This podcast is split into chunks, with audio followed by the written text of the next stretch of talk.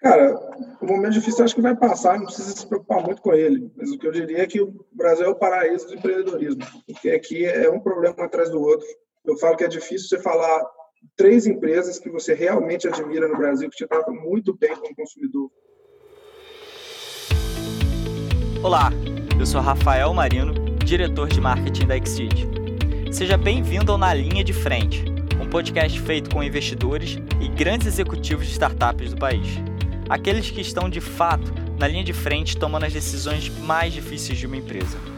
Com muitas dicas e histórias exclusivas, aqui você vai descobrir como fundadores e líderes das maiores startups do Brasil enfrentaram os grandes desafios de crescer uma empresa, como o crescimento inicial, a escalabilidade, a gestão em períodos de crise e principalmente a busca pelo investimento.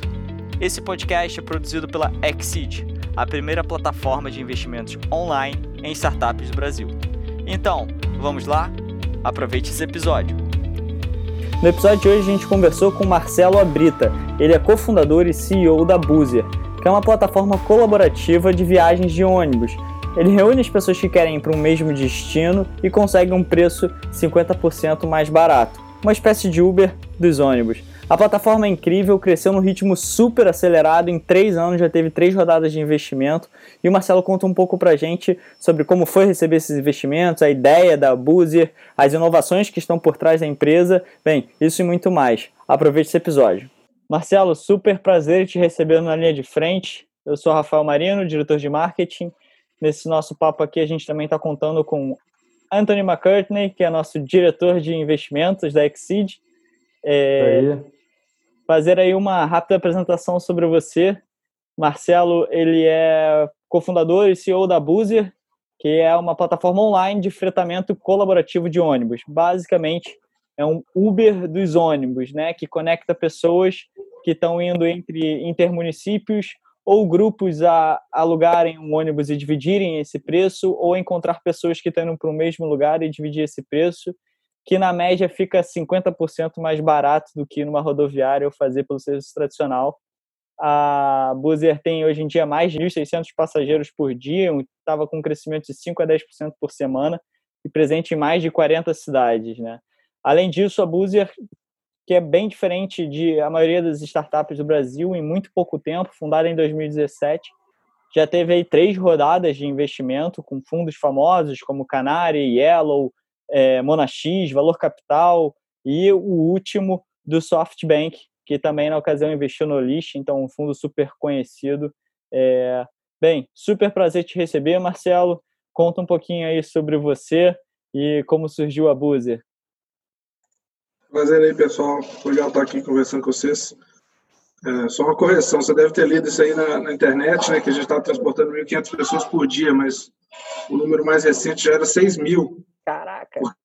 Eu dava entrevista, no dia que a entrevista ia para o ar, já tinha dobrado, duplicado. Então, é, final de março foram 180 é, mil passageiros. Caramba! É, e aí, voltando ao começo, né, a empresa começou quando eu fui casar na Bahia. Eu sou de Belo Horizonte, mas meu casamento foi em Arraial da Ajuda. E aí tinha uns 30 parentes que deixaram para comprar passagem em cima da hora, estava muito caro para ir de avião. Aí eu pensei, vamos ver se dá para ir de ônibus. E aí eu cotei quanto custaria para comprar 30 passagens de volta na rodoviária e quanto custaria para alugar um ônibus para levar a galera, que todo mundo ia e voltava no mesmo dia. É, e para minha surpresa, o ônibus era tipo 30% ou 35% do preço de que comprasse 30 passagens de volta na rodoviária. Então, alugar o ônibus era muito mais barato.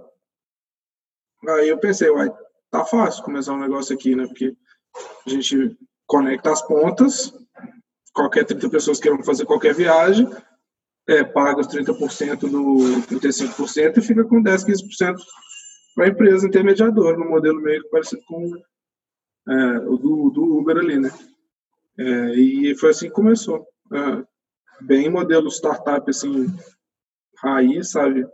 Até a gente ter feito a primeira viagem, a gente tinha gastado 50 dólares no total. Um site no Gmail, eu fiz um negócio no Wix lá, tudo bem tosco e fomos divulgando pelo WhatsApp também, que eu fiz ali umas imagens no PowerPoint mesmo e a coisa foi indo. Caramba, super interessante, né? Assim como até a própria Uber, no caso, que foi nasceu de, de um problema pessoal que né, dizem, né? E Marcelo, deixa eu te perguntar, foi um modelo totalmente vindo da sua cabeça por, um, por, um, por uma necessidade pessoal. Você chegou a fazer algum benchmark, se espelhou em alguma empresa lá de fora? Um mês, um mês e meio depois que a gente teve esse insight, que a gente começou a conversar, a gente descobriu que tinha uma empresa lá fora chamada Flixbus, uhum. que operava um modelo parecido. É, e aí a gente passou a se inspirar, né? E traduzindo para nossa realidade aqui. Marcelo, para quem não conhece, já fundou, já teve duas empresas antes dessa. Uma acabou não dando muito certo, a outra mais ou menos que deu certo, como você costuma dizer. Uma era uma a Fofo Store, que era uma, que era uma empresa, se não me engano, de importação de produtos da China. A outra era uma manutenção de estacionamento. É, conta um pouquinho aí sobre uma não dá certo, a outra mais ou menos, e agora a Boozer dando super certo, super em ascensão. Como é que foi essa estrada aí? A, a, minha carreira foi, eu formei, sou engenheiro e fui trabalhar no mercado financeiro. Aí trabalhei aqui uns 4, 5 anos, eu já sabia que eu ia eventualmente sair e tentar fazer alguma coisa. E o primeiro projeto que eu vi que eu conseguiria fazer era uma importação que eu, eu, eu produzia umas almofadinhas, almofadinhas amarelas de emoji, que hoje todo mundo já viu.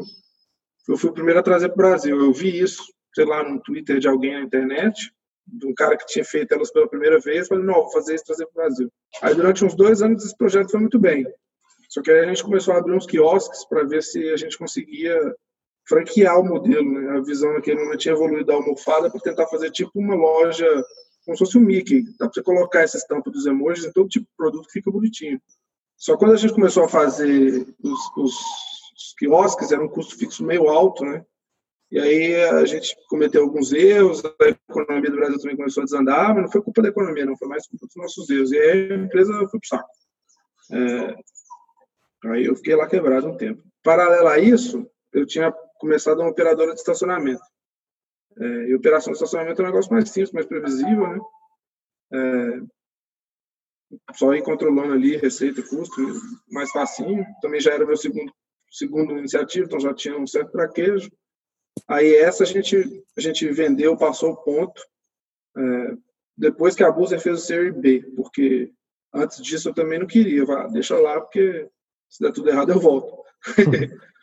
Até a primeira, a primeira empresa, a Fofo Store, eu também não desativei logo que a Buser começou, não joguei fora. Eu falei, ó, os investidores falaram, ó, você se para essa e dedica para a Buser. Eu falei, tá bom, mas eu mantive o estoque todo lá guardado e tal, só fui largar mesmo depois do Series A a Buzer acelerou muito rápido. Foi assim, eu, eu, às vezes fico impressionado com como a coisa funciona. É, que foi muito rápido, mas assim, deu certo, acho que é, ainda falta, falta alguns anos. Agora deixa eu te perguntar, é, assim como muitos empreendedores que começam a dar certo, é, existem algumas falências por trás, muitos aprendizados. Quais foram os maiores aprendizados que você teve dessas duas suas experiências passadas que te ajudam até hoje e que você poderia compartilhar pro, com os empreendedores que estão assistindo a gente? Tudo que eu tinha lido nos livros sobre essas startups de high growth, é, eu vivi na Boozer, sabe? As minhas outras duas empresas não era que você tem que resolver um problema de alguém. Era, pô, uma operação ali que eu estava fazendo para ganhar um dinheirinho. É, e deram certo. Uma delas deu um bom dinheiro durante dois anos e a outra nunca deu errado. Só, só não, não tinha aquela opção. Isso foi mais legal. Então, essa coisa de sabe, pesquisar um problema assim que esteja realmente doendo muito é, para o seu cliente. Que não é assim, você não tem que explicar demais, entendeu? A gente não tem que convencer muitas pessoas. Chega e fala, cara, a viagem aqui é metade do preço. Bom, Marcelo, é, eu vou te fazer uma pergunta é na linha da questão de captação de investimento, né? Que no Brasil é muito mais complicado do que, por exemplo, nos Estados Unidos, você conseguir levantar equity, né? É, capital em troca de equity. É, se você vai é, para bancos, os empréstimos têm né, custos altíssimos, não faz sentido nenhum, e eles muitas vezes nem conseguem é, entender o que é uma startup, né? Acho que a maioria não entende, é, então não tem um produto adequado. E aí, então, você tem que recorrer às alternativas aqui no Brasil, que são mais escassas. Como que foi o seu processo de é, abordar é, os fundos, é, os investidores anjos, é, e você conseguir levantar o capital? Conta um pouquinho para a gente. Eu já tinha alguma experiência como investidor do meu tempo no mercado financeiro. Eu fazia bastante isso de levantar dinheiro para projetos maiores. Então, eu sabia ali como conversar com o investidor. Então, assim, o cenário no Brasil está melhorando bastante. Eu diria que hoje falta projeto. Tem, tem ah. bastante dinheiro, é, especialmente para os projetos que estão começando ali. É, só que, às vezes, o que falta é que a gente ainda não aprendeu, a comunidade de empreendedores, é, o que perseguir, o que, que esse tipo de capital está buscando. Né? O que o investidor está procurando é um problema, um diagnóstico muito claro e uma hipótese de como resolver aquilo. E às vezes o que os empreendedores chegam é uma solução. Ah, é um aplicativo, é uma tecnologia nova, é um site, alguma coisa aqui. O mais importante é identificar o problema e hipotetizar a solução. E, Marcelo, aproveitando, é, esse seu começo para você levantar recursos, pelo que eu entendi, a primeira captação já foi com investidores é, do mercado mesmo, é, de fundos de VC, que já empreenderam, né? É, mas você, quando você foi é, conversar com eles, você, você já tinha levantado algum capital com Family and Friends, é, aquele inicial para te dar aquele empurrãozinho, ou você já foi direto bater na porta desses players maiores? Eu vi o quanto é ruim você levantar o capital do Family and Friends na situação que a coisa dá errado. Hum. Porque quase nunca a pessoa está esperando que aquilo ali pode dar errado. É, e eu tive uma relação muito boa com o meu investidor, assim, ele nunca me pressionou nem nada, foi assim, tão bom quanto poderia ter sido mas eu me sentia muito mal de estar perdendo o dinheiro dele. Aí, quando essa, essa empresa foi começar a Buzer, eu não queria de forma nenhuma pegar dinheiro de alguém que não tivesse 100% preparado para perder tudo, e aí eles investiram. É, e aí, quando os investidores investiram, eu convidei esse pessoal para participar também, mas só que eles colocaram sabe, só um pouquinho ali para participar e acompanhar, fui para esse lado. E recomendo às pessoas, se forem pegar dinheiro de Family and Friends, deixar muito claro que aquilo pode virar pó, e se virar pó, no strings attached. Foi fácil, assim, é, você encontrar? Eu imagino que talvez por você ter essa experiência no mercado financeiro, talvez você já tivesse algumas conexões, mas a grande maioria das pessoas, às vezes um cara mais técnico, um cara que vem de um background não financeiro, tem maior dificuldade de achar essas pessoas, de conseguir chegar. Você tem algum episódio diferente de como você conseguiu chegar em alguém? Algum... Tinha amigos em comum com, com os investidores e você não precisa de ter um modelo financeiro sofisticado, é, uma empresa pronta. Você precisa de ter um diagnóstico claro de um problema que existe na sociedade, no mercado, no nicho que você está querendo resolver. Aquilo tem que ser uma coisa que se der certo, sabe, no seu sonho mais ambicioso, é uma coisa muito grande, tipo assim, realmente bilhão, muito, muito grande, porque esse é o perfil de risco que o investidor está procurando. É, e aí você tem que saber comunicar isso claramente e as hipóteses que você tem para resolver esse problema. É, quando eu entrei no Caneiro, eu acho que eu fui o 18º investimento deles. Mas hoje já, sei lá, já passou de 100. A gente comentou aqui já uma das grandes é, propostas aí, né, de valor é, para o usuário da Bruiser é o preço, né? É, mas imagino que tem muitas outras coisas envolvidas em você pegar um ônibus fretado e ir para um destino. Você pode é, falar um pouquinho mais para a gente que outras, é, outros benefícios, outras melhorias vocês trazem para o mercado que o modelo tradicional a gente conhece já está aí há muito tempo e é tudo igual, né, as mesmas empresas, é, muito quadrado. Então, como que como está a experiência aí do, do, do cliente da Bills? O problema que a gente diagnosticou é que, que falta competição no mercado rodoviário. Não existem alternativas. Quase todas as rotas são oferecidas por uma empresa só. O primeiro benefício é isso, é uma compra online real. Você comprou e vai lá. Você não precisa nem levar o telefone para o embarque. Só chegar lá e falar, mostrar seu documento. Porque a gente tem os seus dados ali, né? Só se você tiver com o seu documento correto, o motorista vai deixar você embarcar. É, número dois são essas facilidades do, consequentes disso, que é você pode cancelar tudo com um clique, não precisa falar nada com ninguém, não tem fila em lugar nenhum, é, paga cartão de crédito, boleto, assim, chat pelo WhatsApp para resolver seus problemas, tudo simples. São coisas que é meio que óbvias em alguns setores e que no setor rodoviário era novidade, né? E continua sendo até em alguns casos. E o preço. Aí, além desses dois, que é, tipo assim, tecnologia, preço, tem também um, um premium de qualidade. Por exemplo, se você comprar uma passagem rodoviária lá num ônibus convencional, aqui você viaja num ônibus que a cama inclina 180 graus e te faz massagem, se for o mesmo preço. E se for um ônibus semelhante, ele é um pouquinho melhor com a gente é, e o preço é quase metade. Pensando aqui, vocês escalando o negócio, né, crescendo muito, imagino que é, vocês possam ter algum tipo de problema com justamente o lado do, do marketplace de você ter que ter ônibus, né? Vocês enxergam algum tipo de é, planejamento para o futuro onde vocês terão que ter a própria frota? Não. É, essa é uma das vantagens do nosso modelo. Não porque a gente não tem, a gente não tem custo, porque os custos são os mesmos. É, eles falam, ah, você é mais barato porque você não tem os custos dos ônibus. Não, o operador que trabalha na nossa plataforma tem exatamente os mesmos custos. Tem o mesmo motorista, o mesmo consumo de óleo diesel, o mesmo consumo de pneu.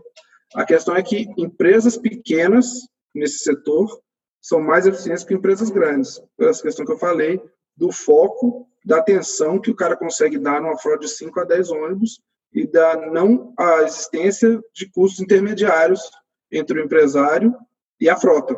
Então não tem gerente daquilo, gerente daquilo, gerente daquilo, pessoal tomando cafezinho na garagem. Porque como eu já vi você dizendo, são meio que 70 anos sem uma inovação, um mercado muito pouco competitivo, a penetração do online, por exemplo, do ônibus hoje ainda é muito baixa, de 5 a 10%. Por que isso? Para cada conexão, cidade A para cidade B, ele é um monopólio virtual. Então, assim, tem só uma empresa ou duas ou três. Quando tem mais que três empresas, pode saber que elas são do mesmo grupo econômico. É, essa é a situação. Aí a questão do, do online offline. Se você tem um monopólio, você não se preocupa com o canal de distribuição. Não é que o passageiro de ônibus não está preparado para comprar online. Pessoal, todo mundo já fez compra no Mercado Livre, Magazine Luiza, todo mundo já usou a internet. É, então, pessoal está pronto. O Brasil é bastante digital, todo mundo tem smartphone, plano de dados, etc. A gente está no mercado rodoviário, em que na rodoviária são só 5 a 6% dos tickets que são vendidos pela internet, quase todo mundo vai comprar direto no balcão enquanto na Buser 100% das reservas são feitas online. Agora, uma dúvida. A Buzer veio com todas essas inovações, inovando num mercado completamente é, pré-histórico, dominado por poucas empresas e também pulverizado, como você falou, mas sem muita inovação por muito tempo. Inovação, imagino que já tenham novos players surgindo, copiando o modelo da Buzer. Você vai enfrentar é, competição em breve, com certeza, como na maioria das empresas que inovam ou disruptem o mercado de alguma forma acabam sofrendo também. Como é que a Buzer se diferencia, você acha? Quando o mercado for competitivo, vai ganhar quem for melhor para o cliente, ou quem comunicar aquilo de forma melhor e conseguir evoluir é, para se tornar o melhor no longo prazo. Então é isso que a gente quer. Quando a gente começou, como eu falei, o diagnóstico é que falta competição. Então seria muito hipócrita estar querendo interromper a competição. Uma dúvida que surgiu lá no começo da conversa, que você falou que no começo foi você mesmo, mão na massa ali, PPT, distribuindo no WhatsApp. E pelo que eu vi, assim, na sua primeira semana, basicamente já estava com 10 mil cadastros online. Como é que foi isso? Como é que foi? Foi fácil conseguir novos clientes? Foi sorte, não teve muita estratégia, não. É porque a gente encontrou aquele conceito de product market fit, a gente encontrou na primeira tentativa. Ou seja, o é, grande foi... diferencial aí foi no modelo de negócios, encontraram de fato ali o sweet spot, ali o oceano azul, num mercado gigantesco em termos de oportunidade, Isso. né? Vocês vieram com uma proposta assim muito agressiva desde o início, ou seja, produtos melhores, produtos no caso serviço melhor nos ônibus, é, experiência mais rápida e fácil, e ainda no final das contas um preço quase que 50% mais barato que o mercado. E eu vejo que isso pode gerar, e muitas vezes gera em empresas que vêm com esse ganho de eficiência, uma percepção de custo e valor que pode gerar desconfiança no cliente. Né? Durante aquele primeiro ano, que eram só quatro pessoas, eu estava em todos os embarques é, porque a gente não tinha tecnologia para um terceiro fazer os embarques. Hoje são os motoristas, um aplicativo de motorista, mas antes era só eu que tinha, porque era eu que tinha acesso ali à área de staff da, do sistema. Então eu estava em todos os embarques, eu via isso claramente. Às vezes ia uma, uma, um jovem viajar, especialmente quando era mulher, a família vinha inteira para ver se o ônibus era seguro. O pai queria ver para ver se era verdade. Inclusive, esse ônibus aqui, esse símbolo aqui, ó, é, ele, ele parece um hang loose, dá para ver que tem um B, né? mas a inspiração original é uma pessoa com o braço para cima, assim. Ó. No final desse ciclo aí, ali no final desse um ano que eu estava fazendo todos os embarques, os ônibus já estavam começando a ficar bem cheios, né?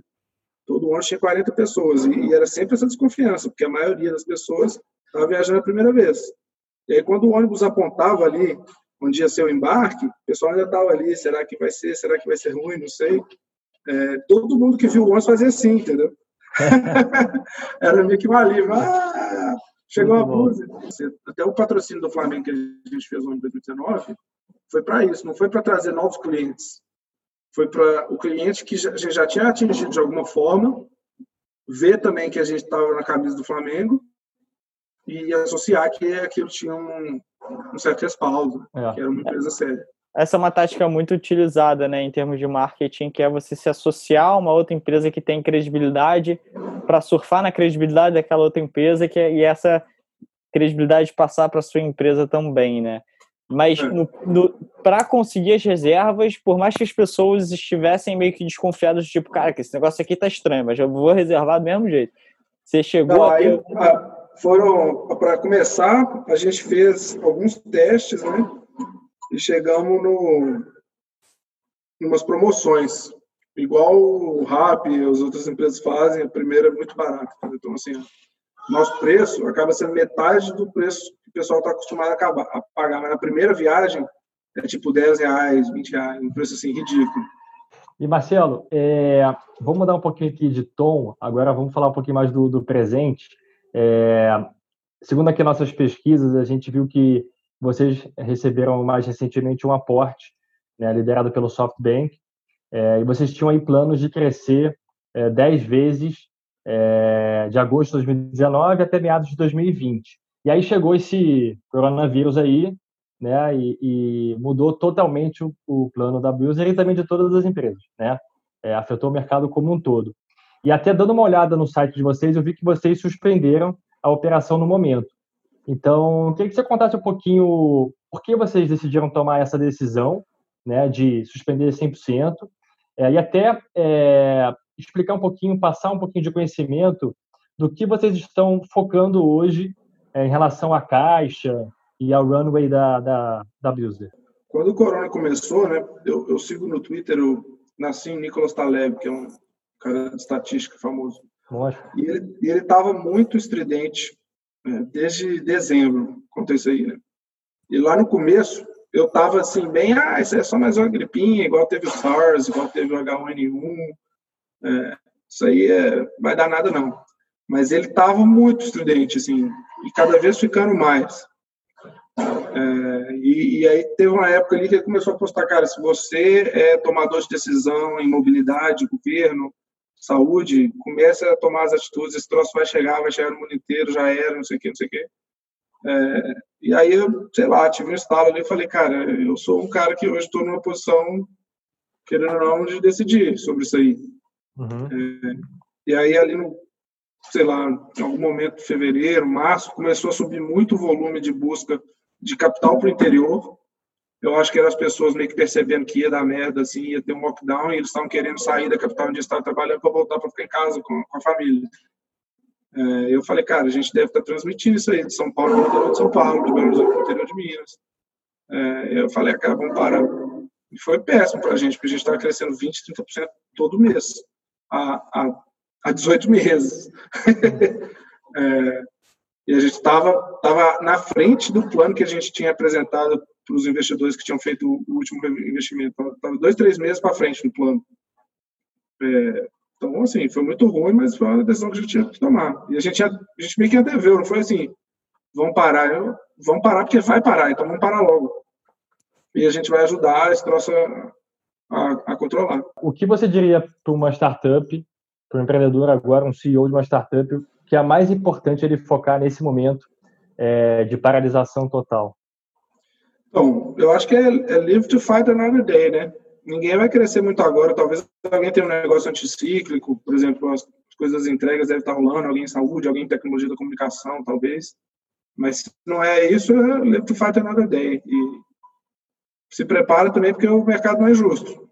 Com certeza, alguns projetos que eram super legais, interessantes, iam evoluir, não vão evoluir, vão acabar morrendo por causa disso. mas vai ter uma chance para começar de novo. A gente simplesmente deu, de novo, muita sorte de ter acontecido muito pouco tempo depois da nossa captação. Então, assim, a gente nem precisa falar de runway, porque a gente tem um capital substancial ali que estava aguardando ser alocado. Né? Agora que vocês estão, estão sem operação no momento, né? Você está aproveitando esse tempo para focar mais em quem? E até agora, essa semana, a gente está fazendo um spin-off da nossa ferramenta de controle de contas a pagar. Vai virar uma startup nova. Ah, é? A gente, a gente tinha feito, a gente estava com um sistema muito bom de, de contas a pagar.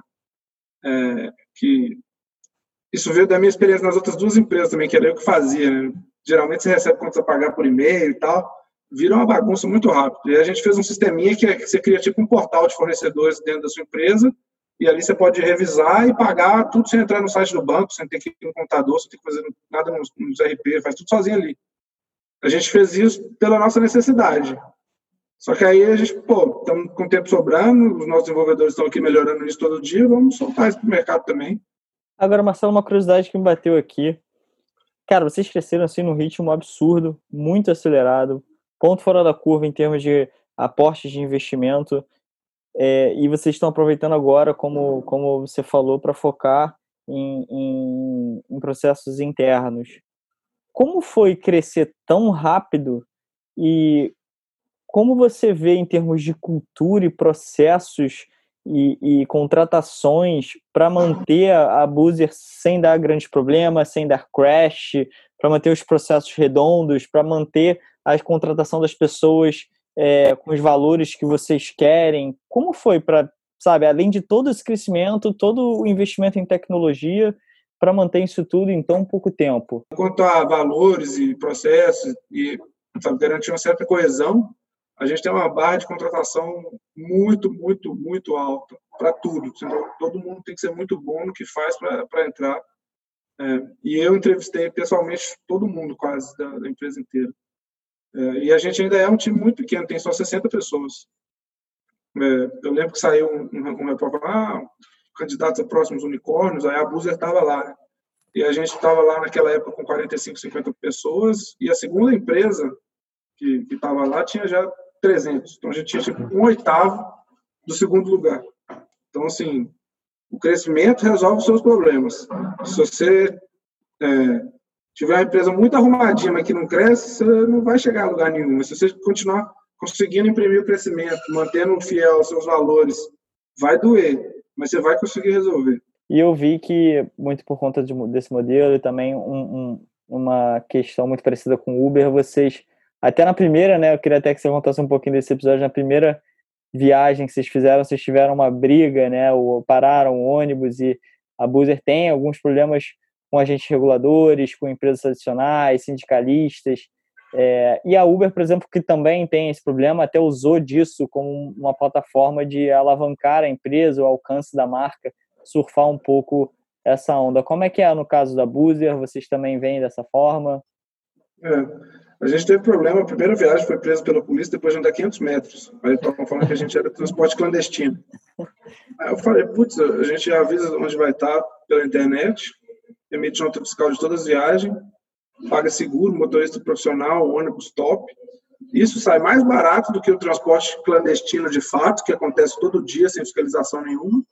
Então eu sou o maior picareta do Brasil, porque eu faço a pilantragem e declaro tudo que eu estou fazendo. Então não é bem assim. É, e aí a gente contratou ali um escritório para representar a gente, para estudar até onde a gente podia ir, até onde a gente não podia, e ficou muito claro que o que a gente faz nada mais é do que levar para o mundo virtual uma coisa que sempre aconteceu, inclusive lá no meu casamento. É, Romero, para viajar para Aparecida, faz exatamente o que a gente faz, só que faz pelo telefone. É, pessoal que vem para São Paulo fazer compra todo dia, tudo tratamento, sempre aconteceu. É, Marcelo, é, uma das preocupações né, é, quando a gente vai viajar de carro, ônibus, é a questão da segurança. Né? É, vocês investiram é, pesado na segurança? Que tipo de medidas vocês tomaram? Uhum. É, tivesse bastante, a gente tem uma equipe interna que chama segurança. Todos os ônibus que vêm trabalhar com a gente, a gente instala alguns equipamentos. É, primeiro é GPS, então a gente sabe a velocidade que todo ônibus está. Aí todo ônibus ele tem um alarme, se ele passa de 90 km por hora, não é nem 91, é 90 começa a pitar um, um alarme lá para o motorista e a gente recebe um sinal. E se o cara passa 90, a gente multa ele. Então é como se tivesse um radar instalado no ônibus o tempo inteiro. Caramba. É, Muito legal. aí a gente colocou depois uma câmera de fadiga, que fica vendo ali o Uau. motorista. Então, se ele tiver com sono, a gente chega a parar a viagem, avisa os passageiros, olha, essa viagem não vai prosseguir, nós estamos mandando um outro motorista aí, porque se esse motorista continuar, ele pode provocar um acidente. É, por mais que o cara, sabe, a gente verifica o sono dele também, mas quando ele está ali na estrada, às vezes acontece de bater uma fadiga, coisa meio monótona. O passageiro fica até meio bravo ali na hora, porque ele vai chegar atrasado. Só que depois ele entende, entendeu? Minha vida, É. né? Claro. E agora a gente está fazendo mais uma inovação. Essa, essas outras duas tecnologias já até tem no mercado, apesar de elas não serem tão fortes assim como a gente, né? Porque a gente aplica multa ali para os operadores e tal. Uhum. E como as empresas geralmente são verticais, o dono da empresa é o dono do ônibus e e quem vendeu a viagem, ele acaba não tendo quem punir, entendeu? E aí acaba que não tem ninguém que é responsável. Enquanto a gente tem essa separação, a gente é o cloud e o operador é o operador, a gente consegue ter essa, essa é uma via de mãos duplas. Se ele opera, faz alguma coisa errada, a gente multa, e se por outro lado ele vai muito bem, a gente dá um bônus. É, e aí acaba que fica muito disciplinado. E o que a gente está fazendo agora, que ainda não está na frota inteira, tem só 10 ônibus, é que todas as poltronas desses ônibus a gente instalou sensor de presença igual ao de carro, em que o passageiro sentou, ele tem que colocar o cinto de segurança e não dispara um alarme. Ah, que legal. E aí, se a gente pensa, se o motorista estiver descansado, andando na velocidade devagar, é, velocidade limite da rodovia, com todo mundo sem segurança, vai ser muito difícil a gente ter, sabe, acidentes graves. É, quando a gente botar isso na frota inteira, que é uma tecnologia que a gente está desenvolvendo e a gente não é uma empresa de hardware, é porque é realmente uma coisa fácil, entendeu? A gente procurou fornecedores dos alarmes e fomos instalando e fomos fazendo teste para ver é, qual o nível de ruído que tem que ter, tá, tá, tá. Já está em 10 ônibus, está funcionando bem. Ainda não está pronto para ir para todos os ônibus, não, mas daqui a pouco vai estar. E aí a gente vai estar, assim, não sei de longe, a empresa mais segura do mercado. Marcelo, sensacional. Todas as inovações. Por onde vocês se metem a fazer alguma coisa é inovação. No modelo de negócios, em, né, na questão digital, na reserva, é, na experiência do cliente, na, na segurança. O que, que você vê pela frente aí? Você vê a, a, a Boozer, por exemplo, começando a atuar dentro das cidades? Você vê. É, a gente também lá fora se fala muito hoje em dia de carro autônomo, de combustível elétrico. Como é que você vê esse cenário aí da, né, esse, vamos dizer, de inovações que são exteriores, que não dependem somente da Boozer, e como a Boozer vai se posicionar daqui a alguns anos nesse sentido? Quanto a equipamento, a gente é agnóstico, a gente nunca vai desenvolver equipamento. Essa coisa do cinto de segurança a gente está fazendo, mas é, é uma coisa bem simples de se fazer. A gente nem tem um engenheiro elétrico super dedicado fazer, a gente vai fazendo, vai consultando e, e vamos melhorando. Agora, carro autônomo, combustível elétrico, gás, sei lá, essas coisas, a gente vai deixar os fornecedores fazerem e a gente vai usar tão logo seja possível. Tão logo seja viável para a sociedade, para o fabricante, para o operador. É, essa é meio que a atitude número um. É, enquanto a outros negócios que a gente pode perseguir, né, o mais iminente é o transporte de cargas, porque o, o bagageiro dos ônibus opera muito vazio, então, em questão de muito pouco tempo, a gente vai estar colocando cargas ali, é bom, porque vai ser um custo bem competitivo para o transporte de cargas, já que a viagem está paga pelos passageiros. Ou a gente vai poder reduzir o preço dos passageiros mais ainda, porque a gente está transportando cargas. É, o segundo é o, o, o insumo dos operadores. Então, todo lugar onde os operadores estão comprando, a gente pode estar intermediando e recebendo uma comissão. Então, combustível. Cada operador tem 10 veículos, mas se juntar todos eles, tem 500, 600. Então, se a gente conseguir agrupar eles para fazer um contrato maior, o preço para eles vai cair e a gente pode receber uma comissãozinha também. É, isso para combustível, para pneu, para seguro, para peças ônibus, para tudo. É meio que uma franquia. O McDonald's é meio que assim, né? Aí o terceiro, que é o mais long shot, é transporte dentro das cidades, que a gente provavelmente vai perseguir também. Porque é o mesmo problema. Tem 70 anos, que é da mesma forma, mesma empresa trabalhando na mesma prefeitura. É, então a gente não precisa. A gente está num ponto que a gente não precisa muito ficar analisando detalhe para saber que tem coisas, entendeu? Marcelo, é, a gente vê muito investidores é, que uh, são empreendedores também, né? É, até tem muitos famosos que hoje são CEOs de grandes startups e eles começam a investir em startups também, né? Via plataformas, via é, também fundos, até às, vezes abrem também fundos é, para investir em startups. Você investe em startups, é, pensa em investir, e o que você acha disso como um investimento para sua carteira de, de investimento? Primeiro que eu não sou magnata de forma alguma, tô, sou mais um empreendedor aí na fila aí, junto com a galera que está tá, tá pouco tempo na frente de, de quem está começando. Isso dito, eu fiz um investimento em uma startup porque a Buzer era cliente e ajudava a gente demais. Hum. É, inclusive, essa startup a gente usa nesse sistema financeiro que a gente está abrindo. Entendi. É, chama Stark Bank, é uma empresa que você pluga nela e ela te dá uma API que você pode fazer os seus pagamentos. Então, na Buser, quando tem uma viagem, ninguém entra no banco para fazer uma transferência para o operador. É, no dashboard da Buser, a gente aperta um botãozinho lá, pagar, e aquilo é pago. É, isso te dá uma paz que é uma coisa de outro mundo, porque são centenas de pagamentos todo dia. E aí, se tivesse que ficar entrando todo dia para ficar pagando sem boleto, não ia ter condição. é, e aí a gente usou essa empresa, o cara estava fazendo lá uma rodada de capital anjo, eu coloquei, mas também muito pouco, né? Nada demais, não. Mais para acompanhar e estar tá ali vendo como é que tá. Esse projeto está indo bem. Aí, assim, se eu vou investir ou não em outras, vai depender muito. Porque, primeiro, não tenho uma fortuna para ficar investindo, e segundo, que eu, se eu for colocar, vai ser alguma coisa que eu vi, assim, um benefício muito claro, como foi o caso agora, uma coisa que a Buzer estava usando, ah, vou investir nesse troço aí foco do seu investimento foi foi mais por conta do modelo de negócio da empresa que acaba ajudando a sua. O, o que que você, quais seriam as outras variáveis no caso de investir em uma startup? O que que você leva mais em conta? É o modelo de negócios? É o investidor? É o crescimento da empresa em si? É a cultura que a empresa então, tem? Eu tendo visto o que que é o, esse tipo de investimento venture capital, você tem que ter o que o venture capital precisa. Primeiro, um mercado gigantesco, uma solução dez vezes melhor do que a alternativa. É, uma equipe muito boa e que resolve um problema real. Não é um troço que você está ali, ah, um aplicativozinho para bater foto de jantar. Até tem alguns que são isso, mas não é um problema bizarro, entendeu? Especialmente a gente estando no Brasil, com a economia subdesenvolvida, tem tanto problema, você anda na rua, você tromba no problema. É, então, acho que o foco é isso, entendeu? Procurar uns problemas bem reais, que sejam bem concretos, é, que sejam mercados grandes com times bons, procurando soluções que talvez façam sentido. Né? Então, assim, é procurar essas soluções aí, é, sei lá, fora do senso comum. A Buzer é, é super legal. Quase sempre que eu estou falando com o investidor, é a primeira vez que ele está ouvindo alguém falar de ônibus. Porque não é um troço muito sexy, né? Negócio de fintech, crédito e tal, big data.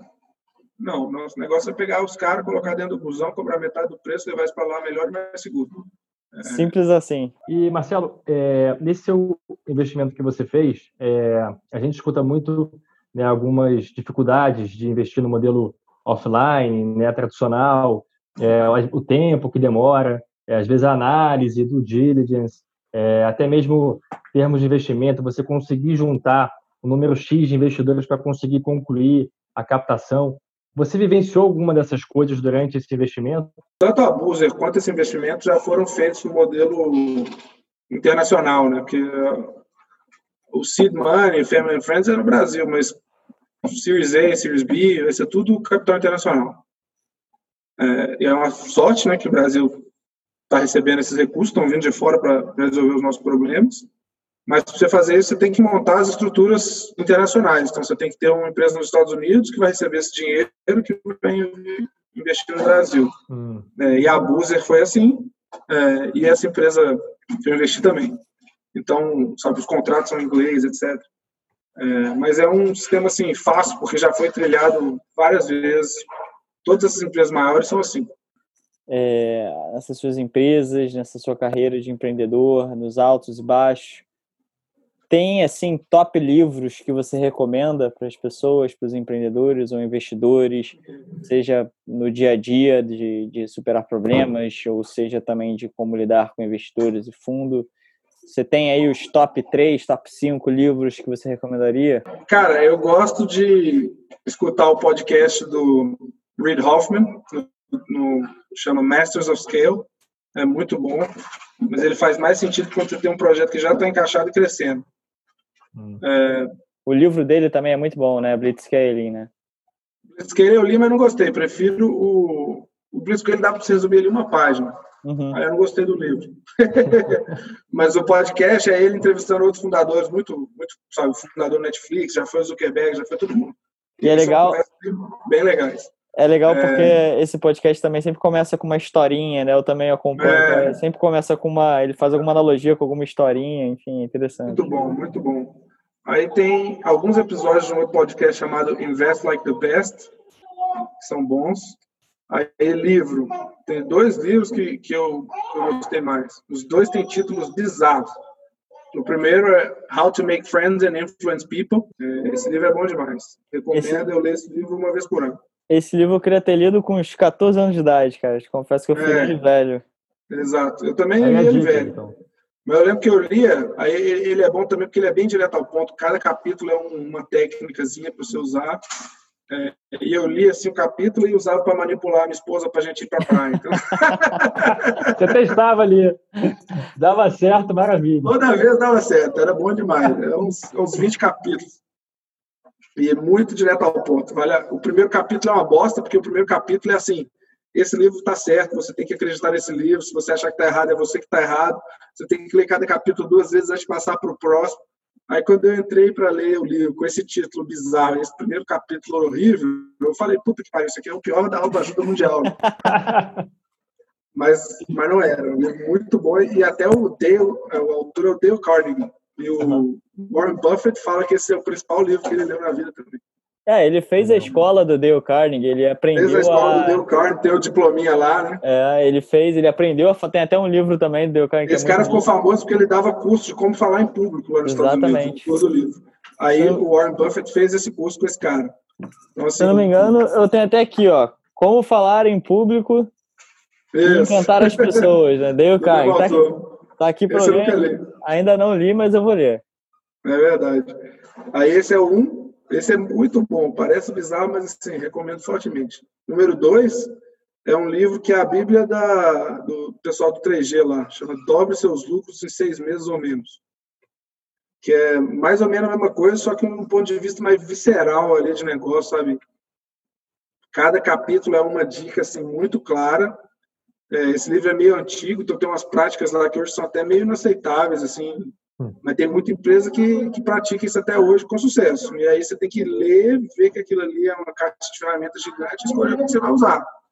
É, mas assim, é tudo bem assim, pá, pá, pá, pá, visceral, entendeu? Para quem está nesse mundo startup, o beabá básico ali do, do startup. Quando, quando eu comecei a Boozer, eu não, não era startupeiro, mas eu já tinha lido os livros tudo ali.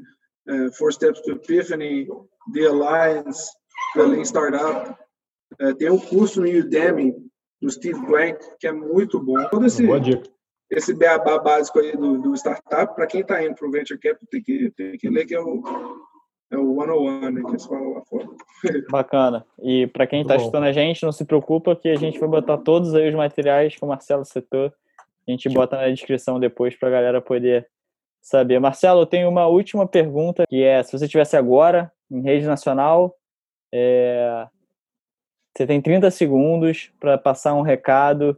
Estão todos os empreendedores e investidores olhando para você. O que, que você diria para essa galera que está te escutando, principalmente nesse momento difícil que a gente está? O que, que você falaria para eles? Cara, o momento difícil acho que vai passar, não precisa se preocupar muito com ele. Mas o que eu diria é que o Brasil é o paraíso do empreendedorismo, porque aqui é um problema atrás do outro. Eu falo que é difícil você falar três empresas que você realmente admira no Brasil, que te tratam muito bem como consumidor é que você não precisa de procurar alternativas. É, a gente quer que a Buser seja uma dessas no futuro e tem espaço para serem construídas muitas delas em todos os setores. A gente está vendo a revolução acontecendo nos bancos, está faltando uma revolução dessa no mercado de seguro, de saúde, está faltando é, seguro de carro, está faltando em telefonia, está faltando em tudo. É, então, o Brasil é problema para mais de metro e problema é o combustível do empreendedor. E hoje, felizmente, a gente está já inserido num sistema que esse dinheiro que apoia essas inovações estão aqui. Então, vamos procurar problemas grandes, problemas brasileiros, é, para a gente resolver e melhorar o país e melhorar a sociedade. Parece meio piegas, mas essa é a minha terceira empresa. A primeira que eu estou fazendo que tem essa característica e está dando bem mais certo que as outras duas que eu estava fazendo só para ganhar um dinheirinho. Fantástico. Vamos tentar então todo mundo, né? Foco em solução de problemas. Marcelo, muito obrigado pela sua participação. É, obrigado também, Anthony, por ter participado. Foi um grande prazer conhecer você, conhecer a história da Buzer, os problemas que você vem tentando solucionar, as inovações que vem pela frente. Acho que foi um papo que abordou muita coisa sobre o mercado, sobre investimento, como conseguir. Então, foi um prazer inenarrável ter você aqui com a gente, Marcelo. Muito obrigado. Valeu, pessoal. Obrigado pelo aí. convite. Boa sorte para o projeto aí de vocês. E para quem está assistindo aí, boa sorte também. É, vamos tentar. Falou, Marcelo. Obrigado. obrigado Marcelo. Grande abraço. Tchau, tchau. Grande abraço. Muito obrigado por ter assistido esse episódio com Marcelo Abrita. Eu espero que você tenha tirado proveito e tenha gerado bastante aprendizado. É muito legal ver essa obsessividade de empreendedores por solucionar grandes problemas da sociedade. Como sempre, a gente vai botar todos os materiais bem aqui na descrição e não deixe de seguir o nosso canal para ficar atento aos próximos episódios. Até breve.